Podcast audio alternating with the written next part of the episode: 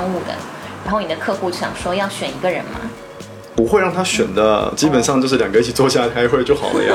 选什么选啊？我们我们是律所，不是会所哎。看来我们 WD 需要一个律师啊。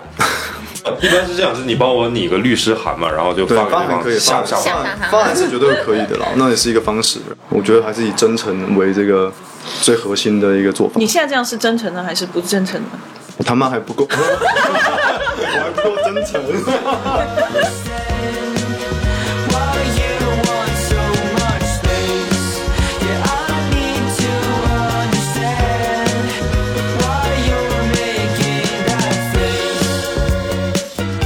哈喽，大家好，欢迎来到这一期的 Workday Drinks。大家好，我是崔叔。大家好，我是阿 K。哎，今天我们来到两位新的朋友。今天我们有请到的是帅哥律师，Nash。好。我跟大家打招呼，对不对？对，你也可以不打。大家好，我是 Nash。好简短哦。还有一位是我的好朋友阿令。嗯，Hello，大家好，我是艾琳。今天其实我们主要聊一些关于律师法律方面的一些问题，然后 听起来超无聊的。跟不不不，应该是跟法律相关的情感问题。跟情感搭配应该就比较有趣一点。是是是最近好像各种瓜特别多嘛，然后很多都是，我不知道大家有没有关注最近两天的，比如说吴谦的事情啊，然后还有这个霍尊霍尊的事情，然后还有阿里的一个员工的事情。啊，有有有，对吧？然后这些瓜，我觉得多多少少都可以跟法律沾边，所以我们不是一期就是很空泛的普法节目。我的天呐，你现在真的蹭热点很好哎。我们从最近的开始说吧，就是我今天刚看到一个，但是不一定是真实的消息啊，就是在群里面分享的，就是阿里的这个瓜的事情，就出现了反转，我不知道大家有没有注意看。前情提要不是说他们一起去外地出差嘛，然后被灌醉嘛，然后被怎样怎样嘛，然后他向上级领导反映，然后没有人重视这个事情，于是他就举着牌子在公司里面报道出来，然后这件事情的反转是。呃，这个女人跟她上级本来就有染，然后两个人本来就是一起去开的房，嗯，警察在调查，然后包括两个人的那个开房的记录啊，包括他们那天晚上从就饭店回到酒店，在出租车上面的什么录音啊什么的，警察都有取证到。当然啊。我并不能排除这个只是一个就是呃八卦或者一个瓜，未必是真实的，也有可能是为了洗地啊。懂很多就哎、只是这个这个这个反转，然后我觉得就是解释不通是。如果真的是这样，呃，这个女女性她跟她的上级本来就有染的话，那她为什么要在食堂做这样事情？为什么她老公要陪她去报警？就一切都解释不通了，就不太理解这件事情，还在调查当中。嗯，那是你对这件事情怎么看？对，因为反转之后我就没有 follow 到了。哎，如果是我们抛开就是刚才讲的一个反转，不一定是真实的，是否存在？我们只讲之前的，就是关于上下级，包括去外面性骚扰嘛，哎，对这方面，嗯，就是有说这是中国版的 Me Me Too 事件嘛。对对对，对，那一直在法律上都有保障，呃，女职工啊，包括了这个其他的职工在职场上不被性骚扰，那公司是有义务去保障员工的。所以发生这件事以后，阿里的高层，包括他们的最高的主管、领导都有出来表示这个谴责嘛。那第一时间这个公关处理也都是很合法合规的，就一切看起来都还在大家期待的范围啊。剩下的就要看这个最后的调查、侦查的结果嘛。嗯，哎，你从业这么长时间，有遇到过这种就是性骚扰吗？对啊的你说案件吗？我本人还是案件？都可以讲，都可以我本人讲。还没有，案件有一两个吧。哦，真的可以案件有有一两个方便分享的吗？可以给大家一些指导性的意见啊，比如说遇到这件事情怎么办比办？较有印象的那一个是最后我们提供了这个女员工好好的跟公司做了一个协商，然后拿到了比较好的这个合理的补偿。啊 OK，其实我想问一下，怎么样去定义一个职场性骚扰啊？职场性骚扰其实是很主观的，主观的前提之下，再用客观的事实去证明。是你自己心里，比如说，取证这就会会比较困难。对，这就会扯到那种网络上大家俗称的人帅真好，人丑性骚扰的那个问题。对对对，嗯，对啊，那如果就比如说是一个上级主管，中年油腻男人，然后色眯眯的看着他那个女下属同事，然后就说你今天穿的真漂亮。这个时候，就这个主观上那个女生搞不好觉得我已经被骚扰了，真蛮恶心的，这非常有可能。那客观怎么证明这个人性骚扰呢？你要去看他做的事情嘛，他没做什么事情，他是说了一句话，嗯那他说了什么话呢？你穿的真漂亮。那在客观的角度来看，我们应该不认为他在社会上会被认为是性骚扰的话，了解，他就很难去一定要构成这个性骚扰。有那个实锤，对，要有客观的一些要件去堆砌，啊比如说触碰是一个很常见的过分的言语。那我说的过分，可能是指大家理解都比较容易理解成性骚扰的一些话语，这样。崔哥可以想几个？随口就来啊。我们尺度很大的，这个节目没关系，不会被和谐的。嗯，不是说不做普法节目吗？没事，我们现在是闲聊，闲聊了解一下嘛。所以有一个非常大的问题呃是取证比较难嘛，就作为受害者一方，尤其作为女孩子，呃如果对方只是口头上、言语上的，或者是轻浮的一些动作，在实物上面啊，取证上不外乎就几种嘛，录音。嗯。有 email 留 email，有微信聊天记录，嗯，甚至是语音，这些在法律上都可以是，这叫电磁记录嘛，都可以是证据，嗯。或者是有监视器，嗯摄像头嘛，那有同事看到，有没有证人，啊，有没有证据，嗯这都有可能会是未来在取证方面的一些内容。好难界定哦。如果别人没有看到的情况下面，也没有摄像头拍到的情况下面，他如果对你做了一些轻浮的举动，很难举证，对不对？呃，对的，有时候确实不容易，比如说没有摄像头，那他摸了你一把，很难说了，对不对？是，我觉得哦，大部分的时候还是会有，比如说像微信聊天记录这样的。那那那我刚刚又想到一个不合理的事情啊，就比如说。就我是老板，然后我在办公室里面，它是一个封闭办公室，然后女员工老板很害怕，对，然后女员工进来之后，就我坐在桌子这边好好的，我什么也没做，但是她比如说就对我有一些要求，比如说要我给他加薪啊，或怎么怎么样的，或者说我们因为一些矛盾没有谈拢好，他直接开始在办公室里面演戏，就外面的人只能听到声音，但是根本看不到里面发生什么。他自己打自己。对，比如说他自己打自己啊，或者说自己把自己的衣领扯开，然后一边扯开一边喊着老板不要怎么怎么样的这种，让全办公室人听到电视剧看多了啊，对？对对对对 对。你的作为老板，我该如何维护自己的权益？我是要在办公室里面装一个监控器吗？你的女员工就没有几个我也认识哦。就我这说嘛，就是呃，你觉得这种情况下是不是？其实也没这么容易啊，因为呃，假设好了，正常的流程可能是报警啊，各种取证啊，那乃至于严重的会有验伤啊，或者是等等的一些呃鉴定的过程。嗯那很容易的就可以发现他身上可能没有任何你的指纹，哦可能也有可能有吧。对你拦住他说你不要这样，确实这个在 在法律上都是凭证据说话了。有时候呃，每个人呢，不管是当事人或者是证人，甚至是律师的这个口述，这个证据力都有限。那最后还是要看一些物证。随便抬个杠啊！如果就是反侦查学的好，比如说我在一个阴暗的角落没有摄像头，然后确定就是中周边也没有就是设备可以录音，然后我戴了一副手套，然后去揩他油，这样 不就是没有证据了吗？你会被打吧？哦，回到正能量，就是如果大家遇到这种事情或者找到这种苗头，然后可以搜集证据，或第一时间联系警察或者联系律师啊来取证。对，对讲讲这个我还蛮心虚的，讲我是搞商务的，其实 我就碰过个两三次。老实说，我个人认为这是其实是常识了。嗯这其实大家应该都有点概念。那你被欺负了，你被骚扰了，该怎么做？来，我们来聊回 Nash，你学的本身就是法律对吗他？是我本科学法律，台北念动物大学法学院。可是你你为什么？动物大学法学系，东吴大东吴啊苏 sorry，敲我以为东吴还是 两只小猫，不要再吵了哦。好了，接下来我要全程都是台湾腔了，嗯好好好，这是我特色。OK，你已经开始了吗？对我已经开始了。没听出来。你是为什？么是想要学这个专业的啊？是有什么故事吗？小时候的梦想吗？还是有什么事情啊？我没有你们期待的故事，我单纯只是因为呢。我们其实也没有期待，你讲好了。啊，单纯只是因为我高中的时候不知道大学念什么嘛，那我父亲是学法律的，哦他看着我有点傻傻的，就跟我说啊，你不知道念什么的话，你要不要试试看念法律？嗯，然后运气不错也考上了，念起来还不太吃力，就这样一路念了下来，这么无聊。也没有无聊啊。哎，但是法律很难学啊，我觉得很难考啊。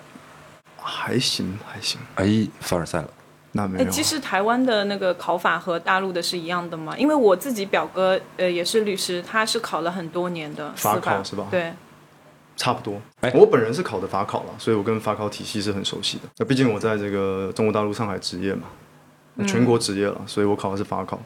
所以，所以，所以我好奇的一点是，你在台湾上学学的内容跟这边的法律的法条什么的是，完全不一样。怎么讲？法律其实这样因地制宜嘛，基本上你要去哪里职业当律师，你肯定要懂当地的法律。一般华人常见的就是台湾、中国大陆甚至香港，那你都要有当地的律师执照，你才能说你是律师，然后进行律师业务嘛。那如果你要去美国，你可能常见的你要拿到 NY bar 那个 CA bar，、你才能去那边执业。所以这种东西很大的几率法律都不大一样，最多是法系相同。那岂不是很容易？就是你可以有大陆的企业跟台湾企业之间的一些法律纠纷啊什么的，这个时候你不就会很有用？因为两边的法律你都懂。当然，我一直很有用啊。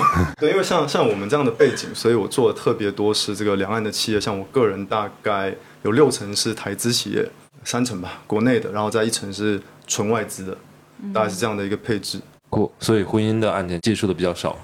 婚姻不多，因为你之前讲你是主攻的是民事和商务商务，主要是商务跟民事啊。嗯，对，这些方向是你自主选择，还是说由于一些特殊的特质？我觉得一般法律系的学生大概就有两种情况，一种就是自己有很明确的性向，对于什么样的类别案件特别的有兴趣跟执着，那他就会往那个方向去走。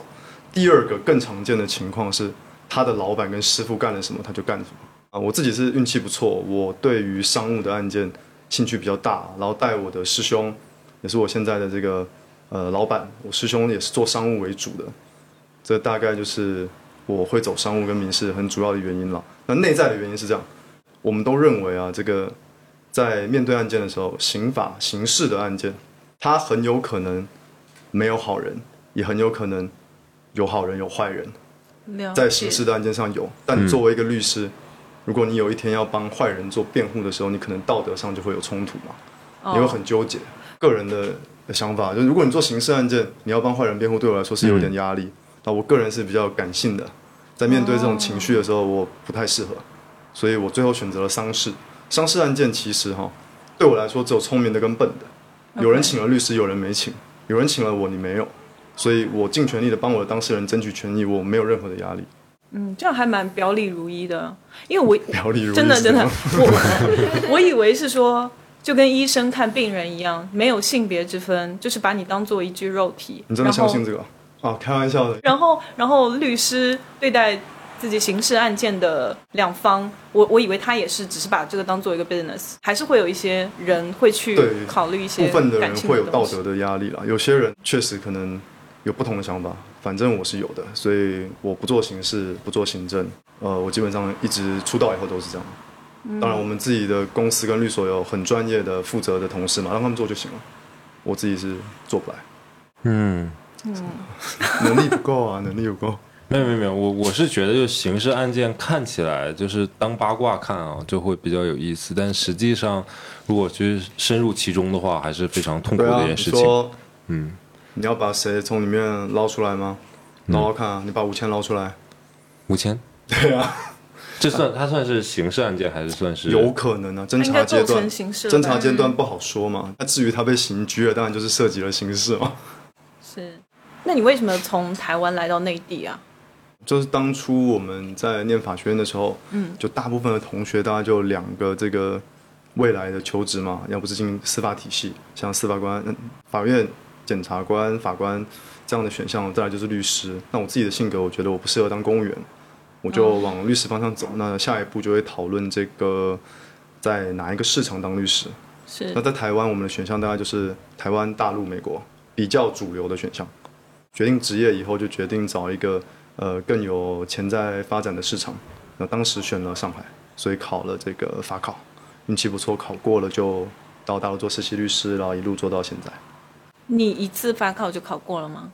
对，那时候在台湾当完兵考上的。内容大陆跟台湾其实是一样的吗？呃，法律不一样，可是法系是一样的，都是大陆法系。大陆法系就是当初学德国、日本、法国、苏联啊这样的一些国家承继下来的，叫大陆法系。那内容其实大差不差，法理都是相通的，那又都是中文，完全没有问题。英美法叫 case law，然后 case 就是指每一个案件的意思。那每一个案件不是说他们没有法条，只是说他们更习惯用每一个案件当做法源依据去判事情。比如说这个崔被阿 K 打了，那怎么判怎么判。那再来的话，小王被 Nash 打了，也可以类似的判法。就是上一个案子这样判，我们觉得判的不错，我们可以参照一下这个 case，、大概是这种感觉。但不是说他们没有法律了，他们还是有条文式的法律。那如果是一个史无前例的事情呢？史无前例的事情，就要让法官去动脑子，然后找到他们叫 issue 所谓的争点，找到争点以后，再一个一个去判断，嗯嗯，对，就会变成全新的 case，、那也挺好的。通常这种案子就会很受大家瞩目，啊。因为它未来会变所谓的 case law。哦，明白明白，就是就是，它是根据之前就类似的案件，然后作为一个准则，然后去判对，然后他们会。这样做，他们的做法，因为我刚好我在东吴大学嘛，我们学过好几年的英美法，所以就略懂一点点。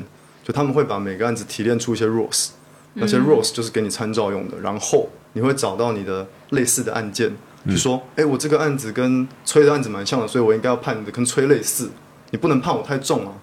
啊或者是说，反方的律师就会说，我找到这个案子跟这个案子更像，你应该要这样判，所以这样子去跟法院做沟通。哦，他们会引这个 case，哇，所以做大量的就是呃材料的分析还有学习。对，这叫 RA，然后还有叫类案分析，RA 就是 research 嘛，天哪哦，好辛苦啊，这工作。脑子要记好多东西哦。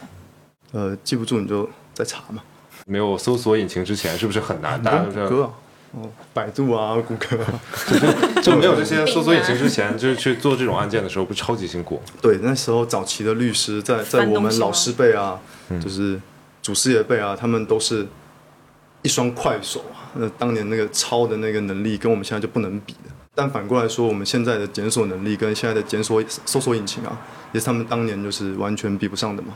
每个时代有不同的做法。OK，突然觉得这个职业非常的崇高。谷歌吗？码农码农蛮崇高的，我们需要它。那大陆法系呢？就是以法条为准则以。法条为主，但是法律基本上是解决问题的嘛，所以一样的，我们在有法律框架的大陆法系的背景之下，我们也要去找类案，在类似的案件上面，我们会去看案例以前是怎么做，法官会有怎么样的判法，大差不差。哦，所以所以变成是其实是在律师在指导法官工作，就是我替法官做好了 research，做好了情况分析，然后法官你看这么判好不好？给法官一个说法，让他方便做事。其实，在行业里面是大家的共识，就是律师应该做到的是最好的协助法官看清整个案件的事实，以至于他可以做出最精准的判决。那法官是如何确保他做的就是判决是公平正义的呢？他没有办法确保啊，他其实也是个人嘛，就是人在做神的事情，所以他是辛苦的。只要他足够认真，他其实是很累的行业。那你说他要真的能确保吗？我认为啊，我个人的意见，他只是对得起他自己心中的那一把尺，他对得起他自己的职业操守跟他受的教育。嗯，那至于他有没有对得起所有人，肯定是办不到的，一定会有人不满意的嘛。嗯，对啊，所以所以所以好像但这都是个人意见啊。因为我小时候不看电影，这美国不都是陪审团制嘛？就是 Jury，我不知道是不是所有案件都是陪审团制，还是说只有就民事类案件是陪审其实我不是很熟悉那个陪审团制度，因为我们基本上目前为止啊，嗯哼呃，大中华区基本上都还没有嘛。对啊，因为他们好像是，比如说，就是法官只是一个维持秩序，只是一个提供参考，还是怎么样？然后就是最终的判决是否有罪，还是由陪审团来确定的，来讨论出来的嘛？事实是由陪审团来认定的。对，你觉得这制度好吗？我这当然每个制度有每个制度的问题嘛你。喜欢吗？正面的积极方面想，当然不是一个人定夺的，是一群人来自各行各业的，然后大家去讨论，然后沟通出来的一个达成共识的一个结果，并且要求所有人都是一致的，不能有其中有任何一个人是不一致意见，对不对？但是从另外一个侧面，就是看到很多报道，就是比如说呃，犯罪嫌疑人也好，还是任何一方也好，也可以去收买啊，或者说去安插呀、或者说这个制度本身也是不完善的。讲收买有一点这个。严重，但我觉得煽动。嗯，像大部分的时候，你看到了陪审团，大家可能更愿意找那种脑波弱一点的。我讲直接的，就是主观意识没有这么么强的，讲白了就是有点傻傻的那种。当陪审团的话，如果你是不利的那一方，你会更希望是这种人，因为你更容易去煽动或者是调整他们的想法。嗯，所以我对这个制度其实是打一个问号的，我并不觉得比较高级。对对，尤尤其是我之之前看到过，就是美国的，就是黑人和白人之间的冲突嘛，然后他就故意的，比如说他为了想让白人获胜，那陪审团里面就可能大比例的就是白人，或者说这些人就是那个白左倾向的人，对啊，然后如果是想让黑人获胜，就是大比例的都是哪怕是白人，也是就是有黑人倾向那方面的去就会左右整个案情的最终判罚结对，我果。觉得如果要把我的有一天啊，如果把我的生死放在这样的一群人身上，我很怄啊。哎，这些人是怎么选出来的？啊，这我不太确定哦，但我有印象，依稀有印象，他们有都是公民，都是有这个义务的。比如说，这些人是这一次的选项，然后在里面抽，是这样子的一个组成。就抽签抽出来的，嗯，你其实是非诉律师，对不对？我其实是做非非诉的案子比较多的，比例大概七三。因为我们做商务嘛，其实诉讼的时间相对少一些。那律师大概就分这两大类，就是顺便讲到这分类嘛。一般我们会分这个非诉律师跟诉讼律师嘛。那简单来说，就是大家理解的那种会上法庭的对照，甚至是法院法官有一些互动、唇枪舌战的那个，就是诉讼律师的工作。非讼律师啊，比如说比较常见的就是像一些公司的法律顾问，那会做一些其他的案件，像是并购案件，做一些法律咨询，做一些呃法律分析、法律意见书，像甚至是审改一些合约啊等等的协助。那比较高端的可能有资本市场的一些业务，比如说 IPO 啊等等，这就是所谓的非送的业务。嗯你们律师圈有没有什么鄙视链呢？我觉得如果是一个成熟的法律人吧，不要说律师，法律人就是学过法律的，那呃有几年经验的从业人员，我认为鄙视圈的这个意识会很淡，因为每个律师其实独立性比较强，去做鄙视的话，我觉得是显得很幼稚跟不聪明的。你要到底是怎么样说高级或不高级呢？赚得多高级嘛？对，那这种事情就不好说嘛。所以去鄙视这个事情，我是觉得学生有可能啦，学生有时候脑子还没有长好，就比较幼稚。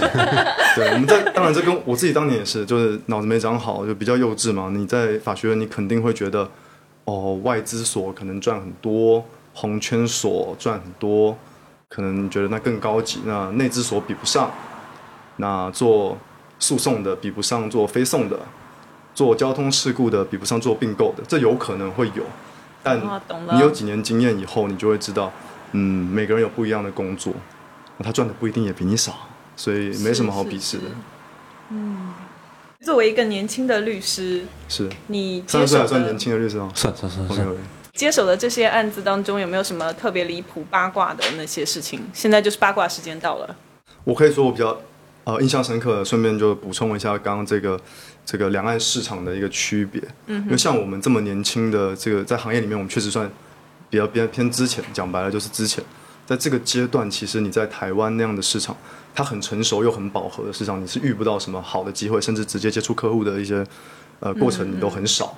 那我自己有一个案子，呃，是并购的案子，是一个客户要准备被投资，那标的金额大概会在十五到十八亿。这在台湾其实是不可能给年轻律师这样的机会的，但那个案子是我自己接的，然后我自己办的，然后过程中都是我在呃交涉，所以这样的机会也让我印象比较深刻嘛。这么年轻就有机会碰到这样子标的金额比较大的案子，这大概也是刚刚我们讲到市场的区别嘛。对，就这个，我觉得很深刻了啊。好，如果要讲到比较离奇案子也可以。离奇案子有一个，就是有一次，呃，有一个朋友吧，来咨询我说，他们这个投资了一家应该是宠物店，宠物店发生了纠纷，分红的情况，呃，和当初的这个股东协议不一致啊、也有一些账目不清楚，然后跑来咨询我说后期该怎么处理。基于这个行业的习惯，那我们就先查了一下他所谓的宠物店的公司啊，背景怎么样，查了一下，看了一下股东结构。查完之后发现，我这个以为是合伙人的朋友呢，根本不是股东。这两三年来，他一直都不是股东，从来不是。但他自己不知道。他不知道，他觉得他投了应该是百分之四十吧，他都做到了呃我们事务所的会议室里面才知道自己不是股东。对，这三年不知道怎么过来的。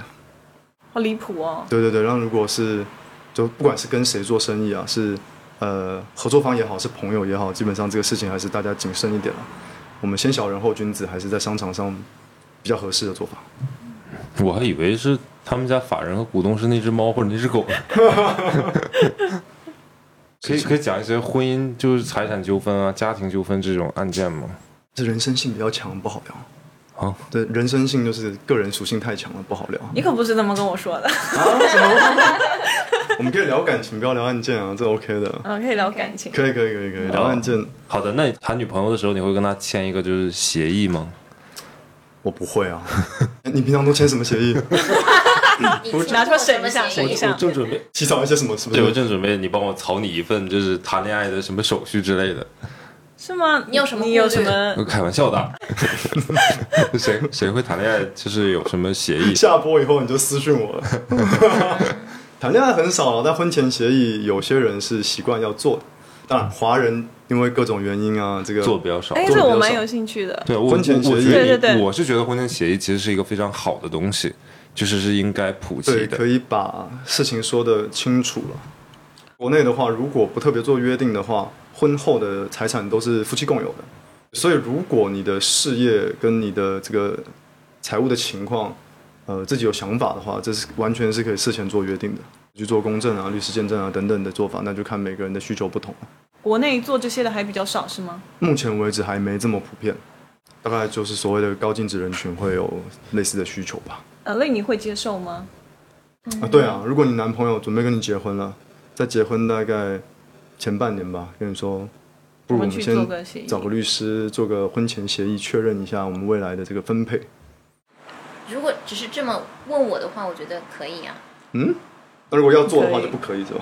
没有要，还是要要看人吧。就比如说我我朋友有这样的事情，就是他们呃拿到结婚证之后，他们也买了房，但是他们还没有举办婚礼，然后两个人就掰了。掰的比较着急啊。对，受疫情影响掰了吗？没有没有是之前还没有举办仪式，但是已经拿证了。啊登记了然，后对对对，他那就合法婚姻了。对是的，他们房已经买好了，而且是女方出的钱比较多一点，嗯哼，所以我不知道他们后面这个是怎么解决的。递上我的名片。哎，不是这种婚姻啊，我婚姻做的比较少的实话，嗯因为我自己呃兴趣跟这个专业不在这，嗯，所以我刚刚讲的大家果就是前面。立了这样一个协议的话，可能后面比较好处理嘛。对啊，对啊，对啊。我觉得结婚之前有几件事情非常重要，就是婚前协议，然后婚前的身体检查。啊，婚前健检，嗯我们一个好朋友嗯高高帅帅那个，前阵子不是才被抓去健检吗？嗯。哎，我现在有听说，就是谈恋爱的时候都会有要求，要这个有点有点过分了吧？哇，什么圈子啊，这么乱？谈个恋爱你就让我做健检，我们不是一个圈子的。怀疑怀疑谁呢？我有听到朋友说，但是我无中，生有。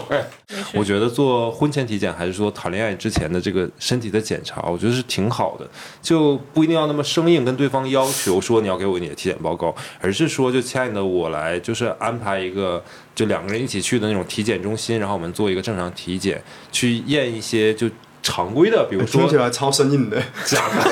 听起来超的。双方接受就好就了呀。我觉得这个是挺好，就比如说简单的，比如皮肤病啊，我们要再甲卡掉肝乙肝啊吗？，你有你有做吗？就这这这这这些他最近聊好多关于婚姻上面的东西，你有没有发现？没有没有你是要结婚了吗？新婚快乐！Happy birthday 啊！嗯，好，哦，明天七夕耶！嗯，哦，我们在录的时候，明天是七夕，挺好的。哦是哦，天啊，我觉得谈恋爱前的健检，我个人呢、啊，我不太习惯，好像也没有必要。但我觉得其实是好的，对两个人。有必要吗？你们又没有什么任何的约束。如果你交往一段时间，你发现可能不符合预期的话，就比如说中好像也没有必要中途有一个人做了其他的事情，然后这种也毫无意义，不像婚姻，你还有一个法律可以保障你。恋爱这种关系是非常脆弱的，没有保障。你有。你的恋爱很脆弱是吧？对我我我们好像哎，还好，你很会抓那个点哎。我们的还好，哎呀呀呀哎呀哎呀！好的好的好的好的好的。是哦，嗯，这么脆弱。哎，既然是这样聊天，我问你个问题，那时你有女朋友对吧？那你跟你女朋友就是在谈恋爱的过程当中，你毁了比如说我整个就是这个聊天的过程。啊，对我有女朋友在在呃，OK，好，没关系。假定那是你有女朋友，或者你曾经有交往过女朋友，对不对？你是学法律专业的嘛？是然后我觉得女孩子跟男生经常会因为一些事情，然后争执，包括男生也会主动有一些争哎执。这个点很好但是因为你是律师，或者说你这方面就比较能言善辩，然后会引经据典，不会，我不会。然后你在你有在跟过往的女朋友吵架当中，就占占到那种主导性或者优势嘛？就说的话就是哦承认错误，给你写检查这种。无言以对。小小时候有可能这个脑子比较不好的时候，确实是会争争辩。就年纪大一点了，就是可能其实就是永远都是道歉的那一个。哦，我不想花太多时间。做做那么多错事吗？哦，我厉害就厉害在我没做错，我也可以道歉。这是每一个成熟男人必须要有的修养。对对对好吓人哦，你们 我们会想尽办法道歉。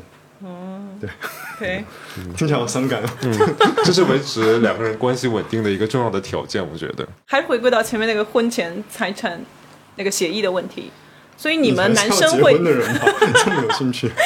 所以你们男生会做这件事情吗？就比如说你们，就你们个人而哎，我。觉得挺好的，我会愿意就是有一个婚前的约定。那如果你老婆说我我不想要做这个，对啊，呃，首先我觉得能跟我结婚的，他一定是一个非常通情达理的人。我、天哪！你的意思是说不接受这件事就不通情达理？对你这样很危险、啊。呃，sorry，那我我觉得就是跟我的至少跟我的基准的三观是不一致的吧。那我们未来可能也没有办法长久，所以我觉得这个是我不需要讨论，而且不需要我去劝服他的，应该是他有同样的认知的。嗯，最好是他主动要求这对。还有一个问题是什么？我觉得就是，呃，如果男性那一方或者两个人双方吧，其中有一方的经济能力超强，对。强到夸张，对。我无论这是男女，可能弱势那一方都会不想去签这个协议，因为我觉得大家可能相对来讲都是差不多的嘛，就没有差很多，所以我觉得这样是可以的。对，大家都忽略了签签这个协议与否啊，嗯，其实不是重点，重点应该是内容是什么，对吧？对对就是对内容才是重点嘛。分割？对啊，对啊，我觉得要也讲的详详细一点啊，就比如说，如果婚后如果有一方出轨，这个事情我们就怎么约定财产？如果说是呃，大家就是感情到了一定节点，就也没有任何不好的事情发生，然后我们要分开，然后是一个怎样的比例的划分？这是崔哥版本的了，嗯就是这东西是很很私人的，那也很克制的，那比如说每过三年或者每过五年，我都可以双方签一个这样协商一致的协议。啊，也可以重新再签一份补充协议。哦，了解了解。哇哦这个很好。所以那时你也会同意说我做一个婚前协议？你我其实没有，作为一个律师我其实没有特别有想法，我应该要多推广这个业务，但我个人啊，说实话，就是我没有很在意，嗯，我没有特别在意。呃，老婆说签，你也会就签。如果他说签，不签呢，你就不签，对我也没有特别想签，反正你是律师嘛，你也不怕。那也也没有了。对，那也婚后转移财产。哎，你是你是做什么工作的来着？是我们会出版这种英文的报纸，但是这种英文报纸呢是教材多数是供给学校的，教材使用的，啊，就就学校强制要求我们定的，小时候定的那个，没有强制要求，自愿啊，超讨厌的，就是是上面都的，是基本上很多学校都会都会订我们的报纸。哦啊，对。所以你是在那个里面，你其实算你是类教育行业吧，或者算是教材啊、培训啊我们还相关的会出版一些教材啊之类的，对，出版业。嗯嗯。对出版界不算不算教育行业，Two birds on the window. Sunday morning limbo. I'm dancing in a big room. I got so accustomed. Sweeter words and discussion. My temper's cooling to blue. Yeah. La la la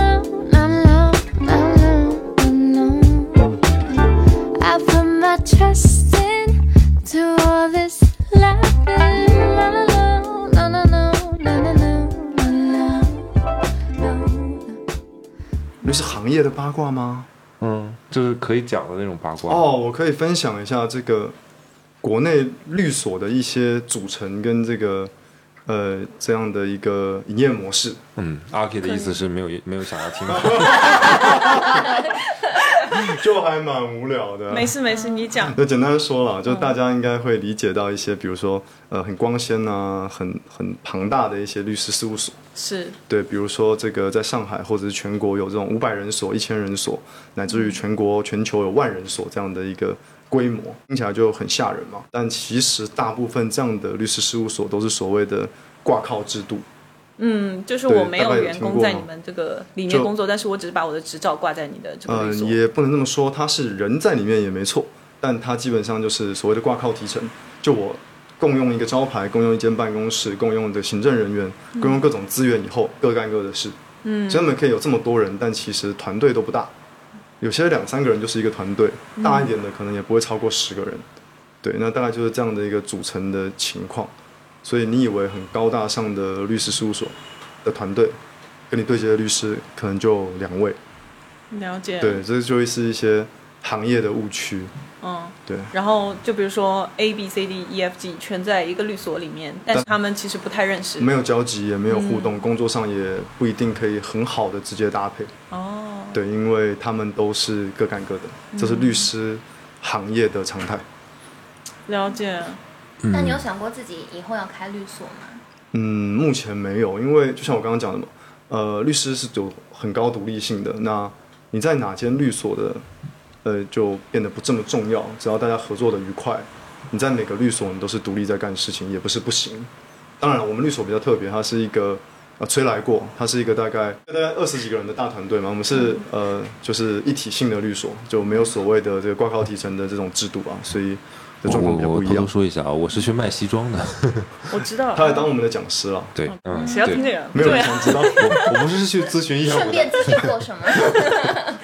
都是私下发信息我保护。我的客户，有原来是他的客户啊。还不是，还不是。嗯，但是他是他的客户，就是 Nash 是崔的客户。哦，是的，是的，是的，嗯，因为他们家衣服好嘛，我介绍我的客户来当他的客户，因为你是他的西装的客人，然后所以你们就认识了。可以这么说，是的。还有没有什么其他的连接，让你们的关系更近了一步？暂时没有太多，嗯，没有了。我们在我们在外面还搞过那种大型的多人的活动，哎，没有一个就是讲座吧。对对对，一个职场职场的穿搭讲座，可能还不少，大概五十个，我五我想说，之前有邀请我去的，都错过了什么？大概五十个朋友听，就是崔崔哥分享一下他的这个专业嘛，嗯，教教大家怎么穿衣服，职场穿搭，哎，我是不是也可以笼络我的客户，然后在店里面，然后举行一个就是法律或者财产相关的一个讲座？沙龙沙龙。嗯哎，对于律师来说，职场穿搭是不是很重要？其实没有你想象中的这么这么要求细节啊，就是整齐干净而已。平时穿衣服就是这个风格吗？我跟大家讲一下，它是一个衬衫，然后再加一个西裤啊对西裤。对他西装挂在那边了，因为今天下雨。对对我一个礼拜会穿大概五点五到六天的正装。为什么是五点五到六天啊？因为周六可能只忙半天嘛。对啊，哦，所以你周六周六不忙，周日穿半天嘛。上班时间基本上都是这样。基本上是因为我们见客户啊什么的时候的这个人设、这个形象比较固定，然后呃见客户的时间也不确定，所以不如就先穿着吧。那会有那种印象说，呃，我们现在是律师穿着，那问你们呢、你们会有这个印象吗？你今天期待你看到一位你的律师穿着 T 恤、Polo 衫，或者是有这样的律师吧？有的肯定有的，我自己也希望成为那样的律师，但嗯，我的客户可能不这么习惯，因为我做的是商业客群比较多，对对。对对那他们可能更期待看到一个比较体面整齐的这个嗯，朋友来当他们的律师。哎，这就问到我的专业上了。是就你可以想象一下，比如说你要咨询一个呃法律相关的事情，然后你对面坐的是一位阿姨，就她年纪看起来经验非常丰富，但她穿了一个非常漂亮的花裙子，然后戴了很夸张的耳环啊、珠宝什么的。波西米亚风呃，就就就和她如果穿了一个职业装给你的感觉，对啊，这可能是不一样的。然后，如果你再想一下，就是这是一个阿姨嘛，那如果她是对面是一个年轻的小女孩，可能二十多岁、三十岁左右，就可能刚刚也没有做太多年。那如果她还是穿着一个花裙子，跟她穿一个职业装呢？作为那个职业者，作为那个律师而言，是职业装是更有重要的去说服对方，是觉得我是专业的，也不会让对方你的客户去分心。其实每个行业长久以来累积的行业习惯了，其实也没有为什么，也没有一定要怎么样，但是就大家习惯了。那既然习惯了，就给大家一个方便吧。这个我很同意，因为因为我其实是不太赞成说你有固定的一个穿衣的逻辑，就是因为你做这个职业，然后你就穿这个衣服。没有没有，完全没有，完全没有，嗯是为了工作吗？为了方便。但是你刚入行的时候就比较年轻一点，但有没有刻意想要打扮的，让人看上去好像比较有经验的样子？哦，这个在律师行业其实是有的，嗯，但我个人还好没这个问题，我长得大概高中就长这样了，对，所以问题不大，嗯，对，但这绝对是有的，像女生会涂口红啊，涂稍微深沉一点的颜色，戴金边眼镜，烫头发，那穿高跟鞋，哦，显老一点嘛，要都是为了显老，哇哦。哇哦，对，因为有些，so 人 有些人其实不太乐意看到。呃假设你今天咨询太年轻的你咨询你的婚前协议，你咨询我，你大概觉得哦挺好，我跟你说说看你的你的想法。但如果我找一个二十五岁的女生，她可能呃研究生刚毕业，清汤挂面的，非常的清纯可爱，但坐在你面前，你其实未必想跟他说话。哦，甚至不想跟他聊说话。我为什么？呃，说话的内容可能就不是聊案件啊什么的。哎，但是有人，比如说到律所里面，他不知道哪个律师擅长什么的时候，你们会有一个什么介绍啊什么的，然后都有一个会有人牌子让大家，翻，是不是？我们没有，我们没有。没有一个照片墙吗？就主治医师擅长内内外科，这就涉哦及到一个问题，就是说普通人如何去找一个律师？哎，对啊，我比如说知道某某律所，然后我就敲门进去了，然后跟前台讲嘛，说你好，我，哦这个我想偶尔也会出现的，我想干嘛，然后就这样吗？这么傻吗？偶尔也会有的哦，哇哦，真的真的偶尔也会有的。高德地图上还是什么百度百到的，然后就走进来了，其实有点懵，嗯，但这个是有的，时然后不时你们就会会发生。抓出来一个就比较闲的，然后人去接待他们。呃，要有时候要看专业，有时候专业对得上，我们就尽量让这个合适的律师去处理嘛。那当然，说实话，因为这种东西其实都大家工作都很忙，其实大部分的时候都是预约制的，对啊，所以确实像崔哥讲的，如果那时候有合适时间的律师，也有可能就变成他去应付一下，或者是甚至我们直接跟客户说，那我们先留一下你们资料大概的情况，呃，这个我们再另外约时间，这是更常见的做法。嗯，这种东西太花时间了什么渠道了解到你们？对，怎么能认识律师？怎么能就是哎这真的是也是我们想要知道的问题，大家应该用什么渠道认识我们？大众点评？大众点评暂时还没有，但微信公众号啊、架设网站啊，那甚至我们律所有自己的呃公司的号，就是抖音号啊、小红书号，还有这个我们固定会在微信里面发文章，我自己也写了一些。那再来就是各大的活动啊、交朋友啊、发名片啊，有可能吧，哇哦，那就跟我们差不多嘛，就是我做生意就出去差不多，差不多。其实就是市场推广嘛。对，因为呃律师也有分工作嘛，像我的呃很大一部分我是做呃 BD 的，嗯，很大一部分我要做这个业务推广。那当然我自己也做法律事务了，我的状态还比较呃综合。哦，所以怪不得你有那么多的时间出去要出出来出来玩，因为你是做 BD 的嘛，对不对？嗯，拜访客户，我们前面那个问题还没有解决，嗯。说普通人他怎么样去找一个靠谱合适的律师啊。因为我之前有在看一些东西，他说甚至有些人会直接在网上面找，也有。到底靠不靠谱呢？不是很合适哦，我个人认为，因为律师其实跟医师的本质上，我认为是很类似的。对，没错。对，如果有一天，比如说我我脚骨折了，我去看医生，医生把我的脚接好了，我心脏突然有点痛，我跟他说、哦我心脏疼，你帮我看一下，他还真帮我看，说你这个可以开刀，我帮你开吧，现在立刻，我会吓死的。对就是刚帮我接完脚的医生，他帮我开心脏，我其实完全不接受，也不愿意嘛。那律师也一样，律师其实是有分专业的，像你跟我说刑事案件，我就会跟我跟你说没问题，我找我们专业的刑辩律师跟你一起开会，我不会把这个案子接下来，因为我做不到，我专业能力不够。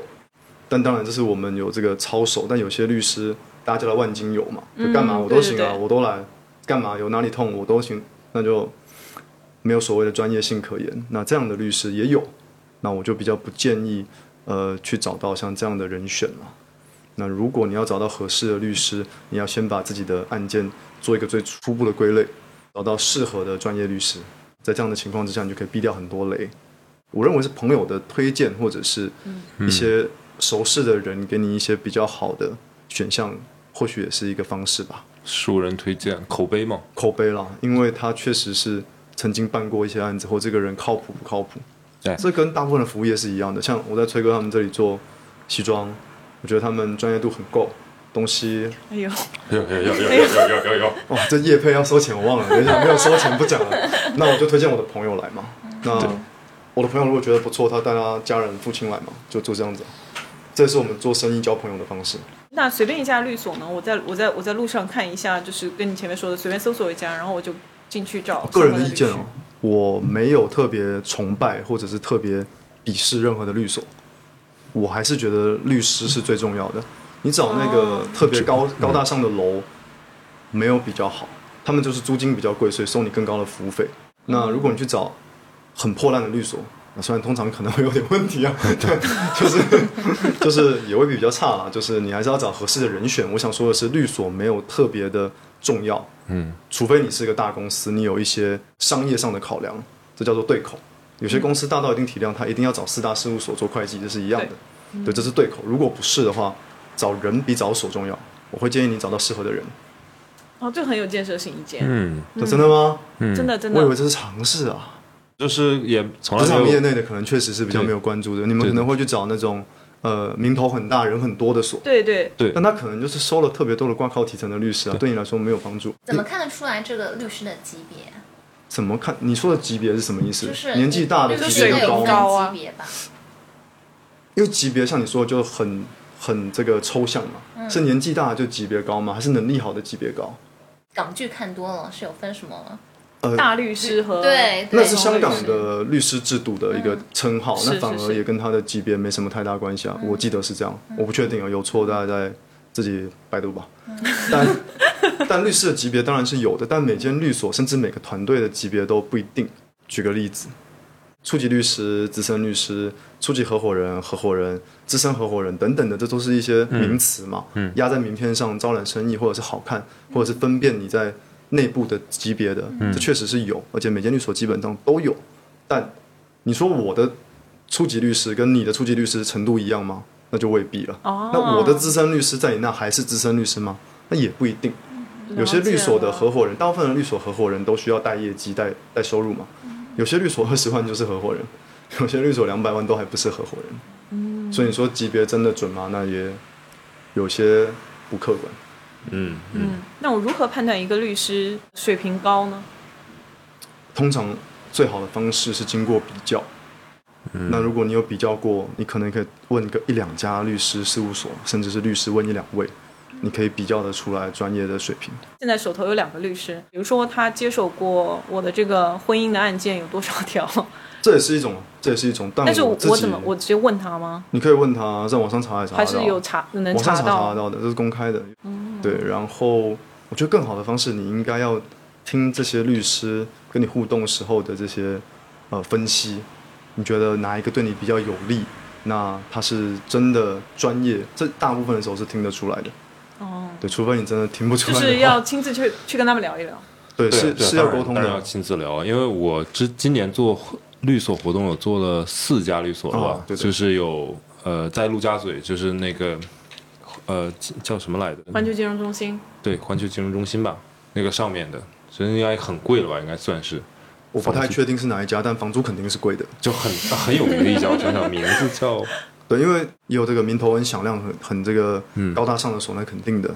那至于律师到底好不好、真不真诚、靠不靠谱，我相信你呃跟几个律师互动之后因为我，我是这样，已经分得出来了。对，因为我是单纯的只是去各个大律所里面去做我西光呃西西装和商务礼仪相关的一些然后，但我也会就是跟各个律师有一些接触，陆家嘴的也好，然后前面 IAPM 也有一个很大的律所，然后还有 Nash 他们律所，然后还有一个是闵行的闵行的，有点偏稍微有一点远，比较偏的，就开车要一个多小时的，是，我都有去过。呃，这个人文状态其实都不一样的，真的就是最亲民的，就闵行的那个律所，不是我吗？不不不 不，因为我们是朋友，这个、哦这个没法去判断啊。反思一下，反思一下们。没法判断。我就是说，你像那个 IPM 也好，或者陆家嘴那个，他整个人的感觉都是嗯，非常非常拿得起来的，就那种。而而且我碰到的，就我说的不是普通的那个律师接待我的，就是他们合伙人级别的律师对 partner 级别的，特别友善的，一般都是。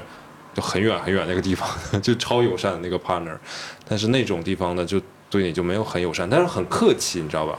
但是有那种有距离感对，有很有距离感，这个还只是这个也可能是人的问题、啊。这个还对，这当然很个人。像我们又讲回来，律师是很个人，然后这又是一个待人接物的风格，嗯这可能还不是专业领域的讨论。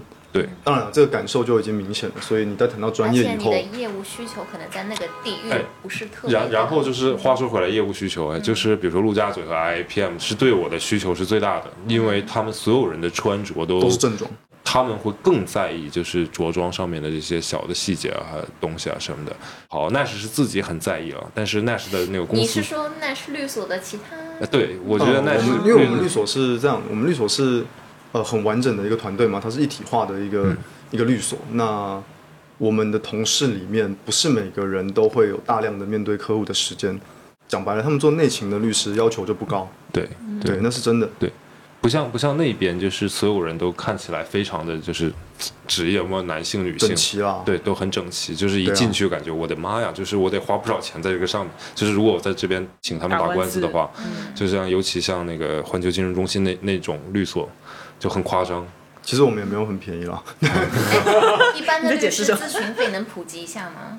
一般的律师咨询费，我就还按小时标准收费真不太清楚了。但我们自己大概一千五到两千五一小时，看人。OK，如果要到呃最资深的合伙人的话，可能两千五。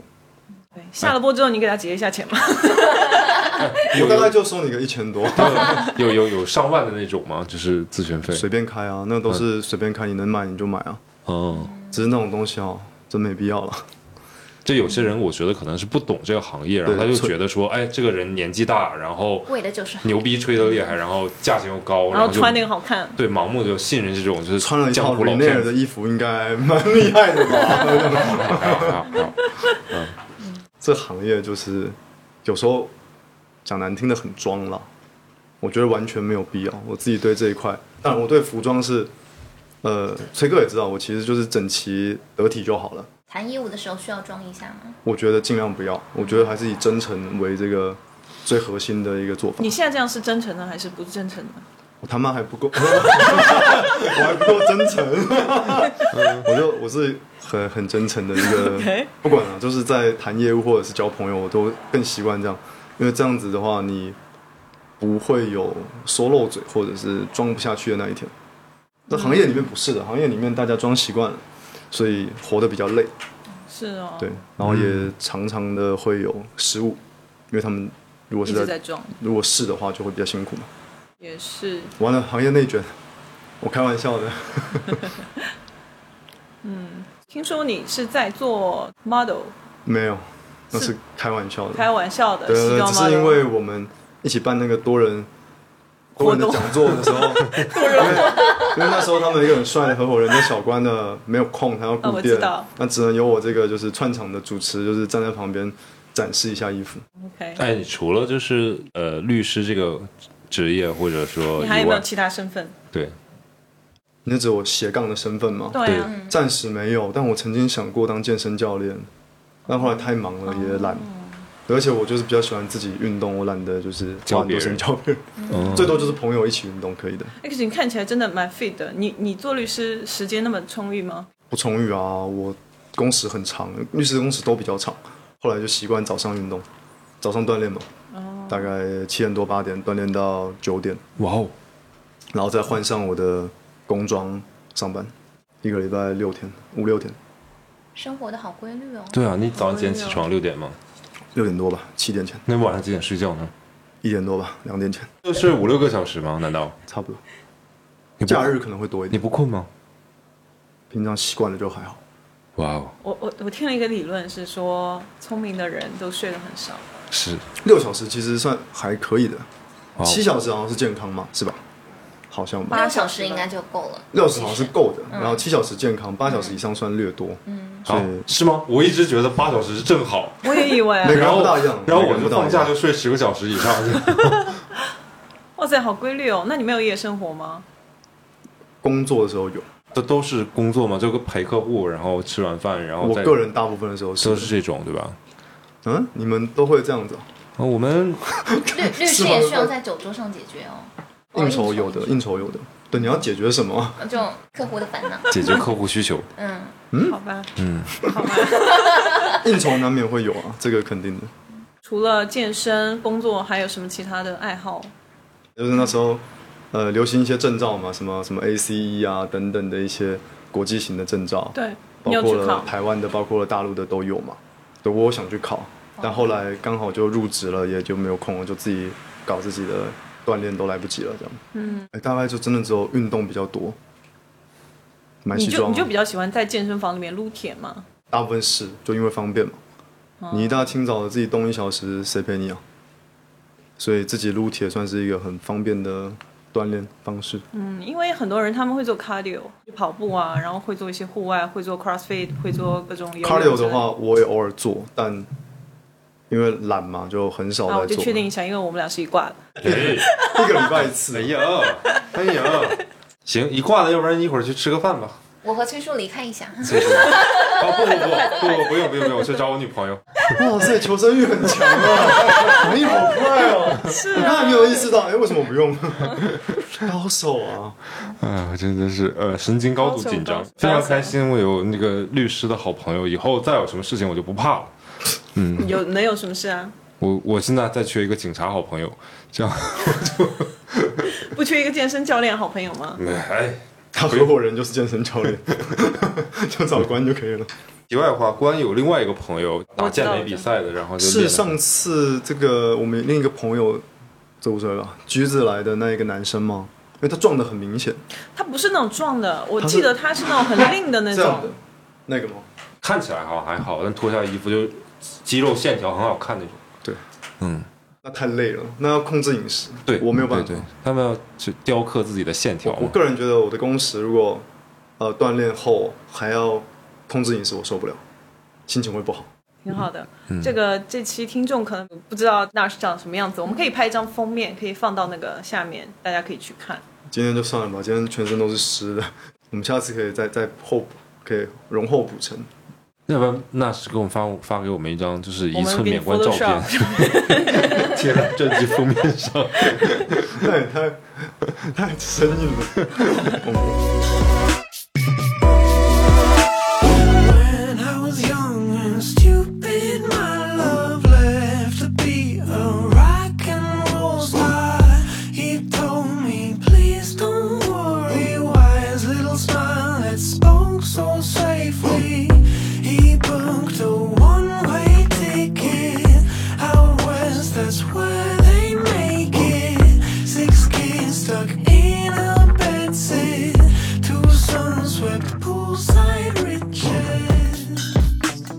哪些事情是你做了律师之后你才知道的？是生活当中，就原来你以为就这件事情是呃合法的，可能学了法律专业之后，你才觉得哇，我操，有这么蠢的吗？就是大家不是开个玩笑说，所有赚钱的法子都在刑法典里了。我我最近就是很迷一个叫做那个罗翔老师的视频嘛，就讲罗翔老师好像是讲刑法的学者，对不对？讲刑法的，对，然后我就听很多他的那个在 B 站上面，我觉得很有趣。刑事刑辩律师真的大家都是能言善道的，然后嗯，但你的兴趣不在那里，我的兴趣跟我的业务都不在那里，你会想尝试吗？大部分的时候不想，嗯金额够大可以考虑？。哦，开玩笑的，通常我不不太有兴趣。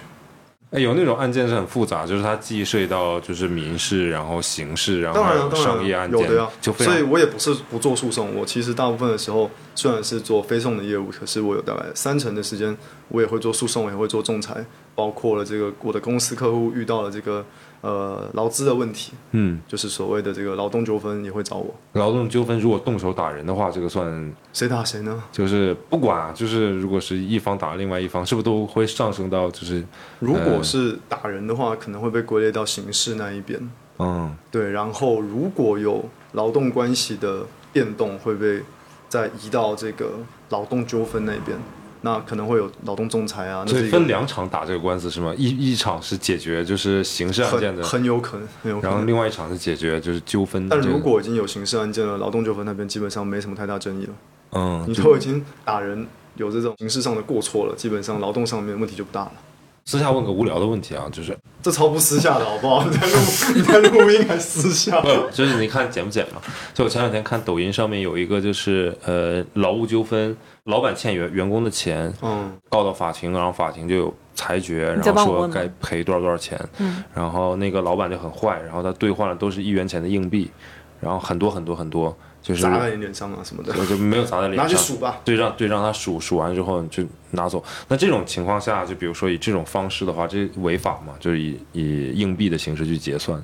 这个就要扯到，就是到最后，如果了他，你说他有没有还钱？他有还的，嗯，那有没有配合执行？勉强算是有吧，但是用这种违背这个大概社会通念啊、善良风俗的方式还，那法院啊或者是执行庭、仲裁庭会不会认可这件事情，或者是能不能叫他修正这个行为？我觉得是完全有空间的。对，可以再告他是吗？不是，你可以拿直接拿这件事情去跟这个你的呃执行庭法官或者是你的仲裁庭的这个老师做沟通嘛。那不可能。如果假设我是万元以上的，十万、二十万、一百万，对，对你让我数硬币，那我没有这个点硬币的机器嘛，那我要花大量的时间跟人力成本去做这件事情，这完全不合理嘛。不合理的事，它要合法本身就是一个问题。嗯，所以大部分的人，我觉得还是可以分辨得出来的。我觉得遇到任何事情就不要有争执，保留证据，该报警报警，该找律师找律师。是啊，就起任何争执，无论是语言上的还是乃至到动手啊怎么样，都没有任何的意义，就直接去解决掉，呃吵也没有用。你觉得这件事情你非常非常的占理，如果这个上升不到，比如说就是到警察那一步，你就找律师嘛，对吧？如果说觉得能都能上升到警察一步，那直接报警嘛。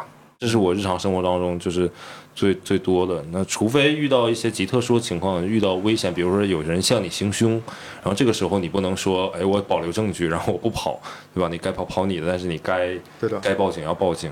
安以外绝大多数的日常的一些口角、口舌，一些你觉得面对你的不公什么的没关系，不是忍气吞声，保留证据。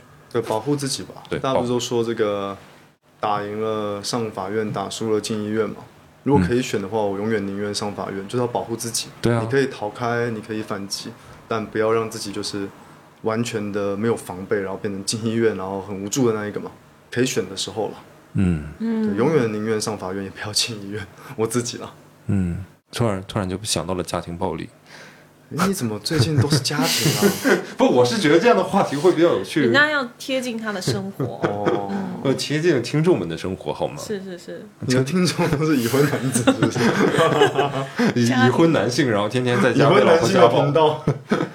你说说家庭暴力怎么？没有没有没有没有，你你不是保护好自己吗？我在想说那种男、哦，男性在被家都过什么生活、啊？男性被家暴，你有哦，这个常见的，常见的。常见。真的吗？听过 Johnny Depp 吗？哦，我知道。对啊，多夸张啊！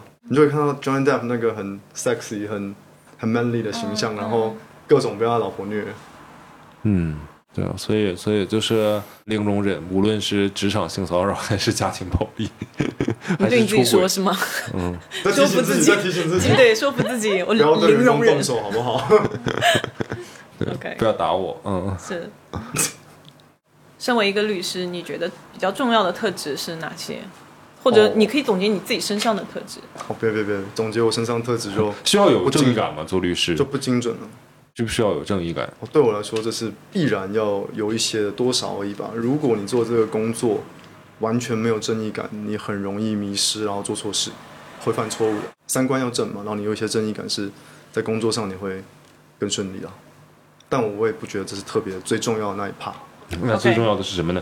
就是不要讲正义感这种很基本面的东西。我觉得能力的话，可能是一个跟人沟通跟互动的能力，沟通协调能力跟呃这个表达能力，大概是这一段我觉得是更重要，至少对我来说是了。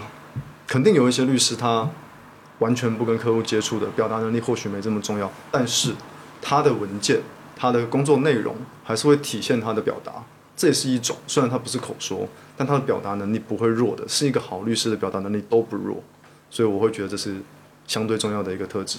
那同时这也是可以训练的，如果不够好可以练，如果好，恭喜你，你可能这方面有一些天赋，适合干这一行，大概是这样吧，。对其实我前面想问说，咱平时会有一些这种方面的练习吗？就口才方面的。法学院的训练过程中可能会有一些些吧，像这个模拟法庭啊，国外的那种 moot court 会有类似的一些辩论赛，会有一些模拟的这个法律案件，会让你学到，然后也会有更多的简报啊，做展示的一些呃功课，做演讲也好，一些简单的讲话也好，这方面的法学院学生还是会有这些训练的，但是做出来的效果其实很参差的。因人而已。嗯，除了这个沟通的能力，还有什么？就一般很无聊的，什么逻辑要好一点啊，等等的吧。长得够帅，那不用了，长得帅有给你带来一些什么福利吗？我回答这个问题就不对。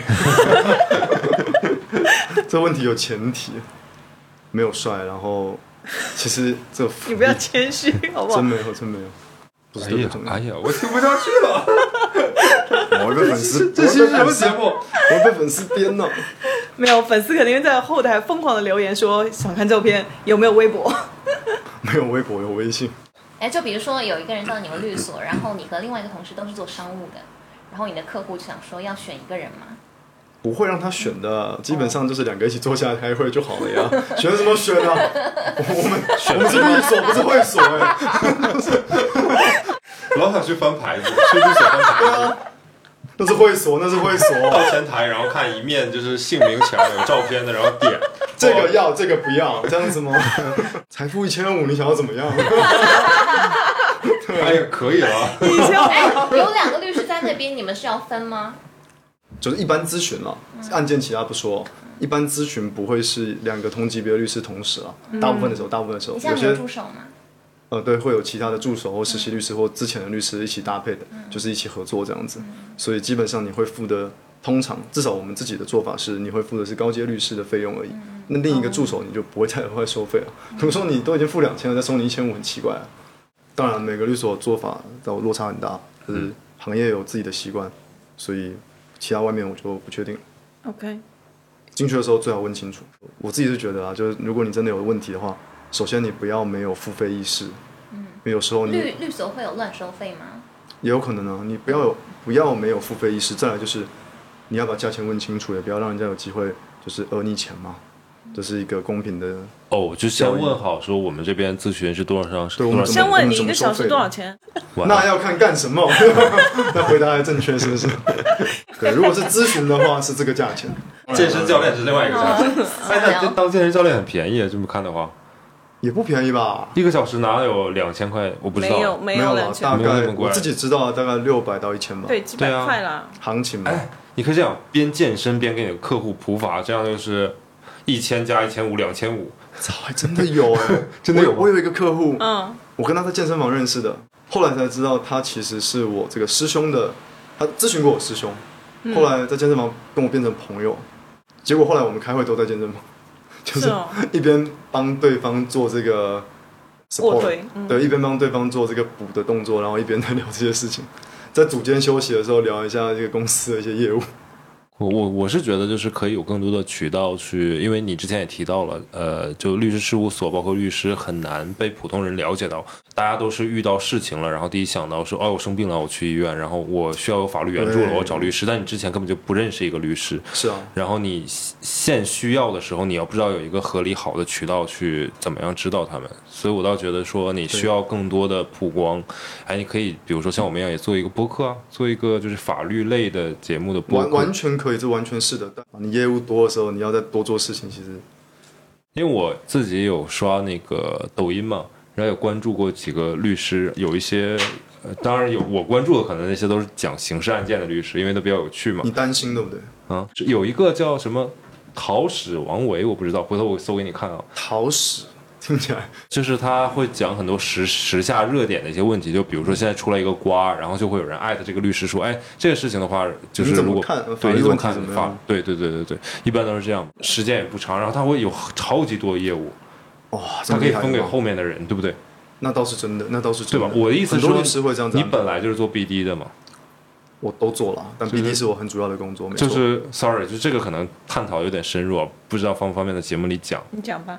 就比如说你拿到一个 case，但是这个 case 最终不是你来完成的，你是不是也有一个 cut 在里面？肯定有，但是我们我个人的习惯，我不会不在我的 case 里面，只是说你的角色是什么。对对，就是比如你的角说我是色可能接到一个刑案，有有的有的这还是有的。嗯我接到一个刑案，我会跟我们的刑辩律师搭配。嗯我不懂，我不做，但是我必然要跟他这个做就比如说客。户是你介绍来的，或者你谈成的，是然后具体的执行和操作是后面的人嘛，或其他的同事，嘛。但我自己的习惯我都会在里面了，因为呃、嗯客户是找我，他是认我的，所以我要对他负责任嘛。那我还是会在这个案子里，只是说程序上我的专业可能不足，那就让这个专业的同事补上。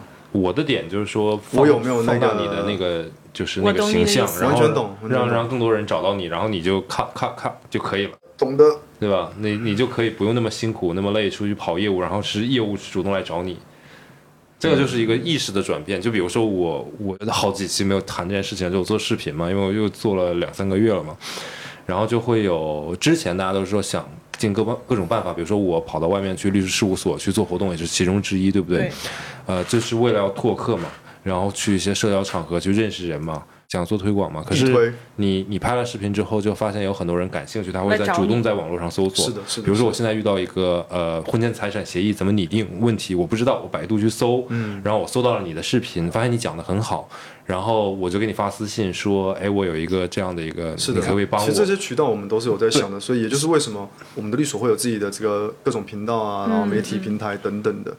我们也聊过嘛，这个完全是可以再安排、再思考一下。对，就是如果这个做好了之后，反而会比之前要轻松，而且你的那个咨询量，还好我们认识还算早哎，在你大红大紫之前就来我们律所讲过了，不然你就不愿意讲了。他现在都不愿意约到了，哎不，会不会不会，怎么可能？现在哎铺天盖地的来找。我我我现在我现在想去北京，就是去做一次创售嘛，然后顺便是不是也可以？你可以跟我约，我每个月都会去。对啊，是不是可以去北京，我们做一场活动，顺便然后给北京的客户做上门定制？你是陪嫂子还是？不是不是，就真的是应该业务。是吧？应该是因为应该是那个嫂子在会去节目里面北京不要这样上课讲，对他经常这样，而且他经常跟人家飞到其他地方去，就除了北京，人家是哪有飞？没有啊，都都是去周边，苏州、杭州什么的。广州不也去过吗？广州去过呀。对对对，好欢哦，对啊生活的还是很欢快。是没错啦，天哪，去玩儿。对推广啊、行销啊、线上做得好的男人，对。但是我觉得你做视频的话，有好也有不好。好处是刚刚崔叔说的那些，嗯然后不好的是，也许你做的视频，人家没有在听讲什么。我录不下去了，这个节目。那我也没，那我也没讲的这么差嘛。哎呀，行吧，这今天节目就到这里结束了，不想聊了，不想录了，就这样吧。哎呀，哎，搞笑，如果有人盗用我的视频，这个可以告，侵犯你著作权可以，可以告。可以告。那怎么能举啊？就只要我有平台上传的时间，然后我有就可以来作为一呃，个证据了，是吗？们会做这个录屏啊等等的一些做法。嗯，只要他就他只要放的是我之后的，对吧？就没有你本人在里面，那是你的视频啊。但是嗯至于他怎么可能放在你之前呢？嗯，我们就收集证据。对啊，但是我们不知道是我们把那律师函递给谁，我们又不知道这个账号的背后的主体是谁，怎么办？还是查得到的吧？哦，OK，查得到的吧，好的，那还有一个问题就是能赚钱，吗？嗯告完他之后能能要求几率不大。现在国金额不大是吧？国内对于这个赔偿的金额都很低的，那就只能是强制要求他下架，下架是可以的，完全可以。下架道歉，然后赔偿可能就是道。歉也应该可以，但赔偿的话要看他造成你什么损失，你很难去证明。如果没什么损，失呢？对啊，那基本上很难不能要求很难了，基本不容易，但不是说不可能，你现在已经有这种烦恼了吗？嗯嗯防患于未早然。早晚会有的。哎呀，毕竟嘛，这这 大江大业的。是是是是是，哎但是我知道，像现在比如说我们做播客嘛，其实我们播客是可以买一个版权的，啊应该，授权给一些平台什么的。但是如果没有授权的话，如果别人盗用了你的一些片段和言语的话，其实也是可以告的，是吗？是啊，那侵犯你的这个知识产权嘛？哦，看来我们 WD 需要一个律师啊。这这东西贵吗？这如果告一下的话，要看你的标的金额各方面的这这就个评估了，通常不会太贵。像我们这种情况，一般没有什么标的金额我建？议就不要告了。啊，就是没有，一般是这样，就是你帮我拟个律师函嘛，然后就，发给对方发函可以，下下下发函发下函发函是绝对可以的啦，那也是一个方式。然后，我觉得反过来说，如果有那一天的话，那也不能说它不是一个好的一个嗯哼，推广形象嘛，因为证明你是个绝嘛，嗯挺好的。嗯，像我觉得崔叔的影片是绝对会在行业里面被借鉴的。呃，西装行业哦，就是滥竽充数，那不是是原创性内容太少了，不专业的人，他未必会用我的视频，他他可能会用我的就内容话，对，他会当做一个教材。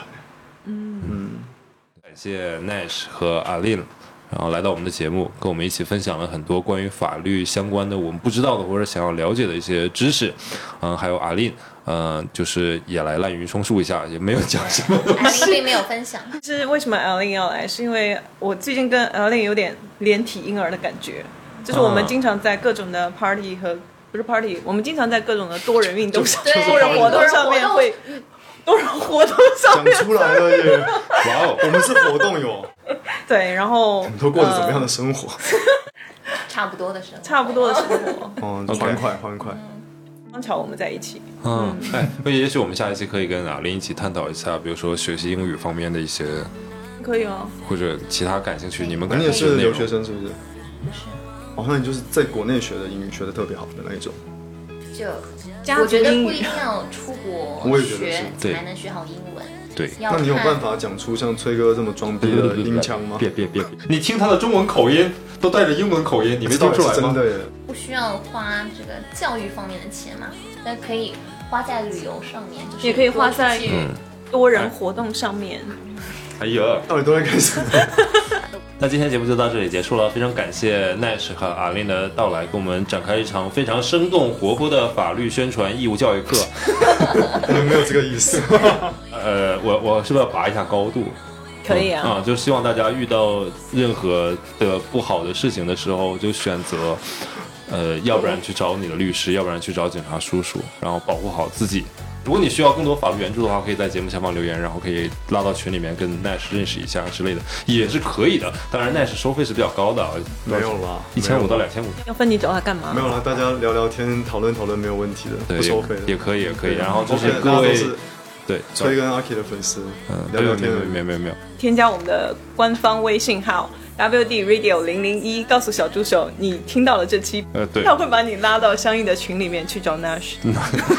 那是法律援助群好了。对，不好，大家也可以关注一下我们的微博 Workday Drinks 二零二零。有金主爸爸听到我们的节目，想要找 Nash 打个官司，想要找崔叔做个西装，对吧？想要找我们节目投个广告什么的，都可以积极的联系我们。最好是可以在微博上面联系到我本人吧，叫甜甜的阿 K 酱，不是进击的，不是进步青年。你自己为什么要什么都记不得，错了，重新来直接在直接在官博上留言吧，或者就是加那个小助手留言。对对对对对对对。，WD Radio 零零一添加微信小助手就好，。嗯啊，你们如果要认识阿令的话呢，也可以添加到这些东西，去找那个 WD Radio 零零一。嗯，嗯，最后变成了一个相亲交友的节目。变成相亲角了，你看看你。多好。也蛮好的。那如果大家还有更多的法律常识要问的话，常识要自己百度去吧。OK OK，那今天的节目就到这里啦。谢谢，拜拜。好，拜拜，拜拜下次见。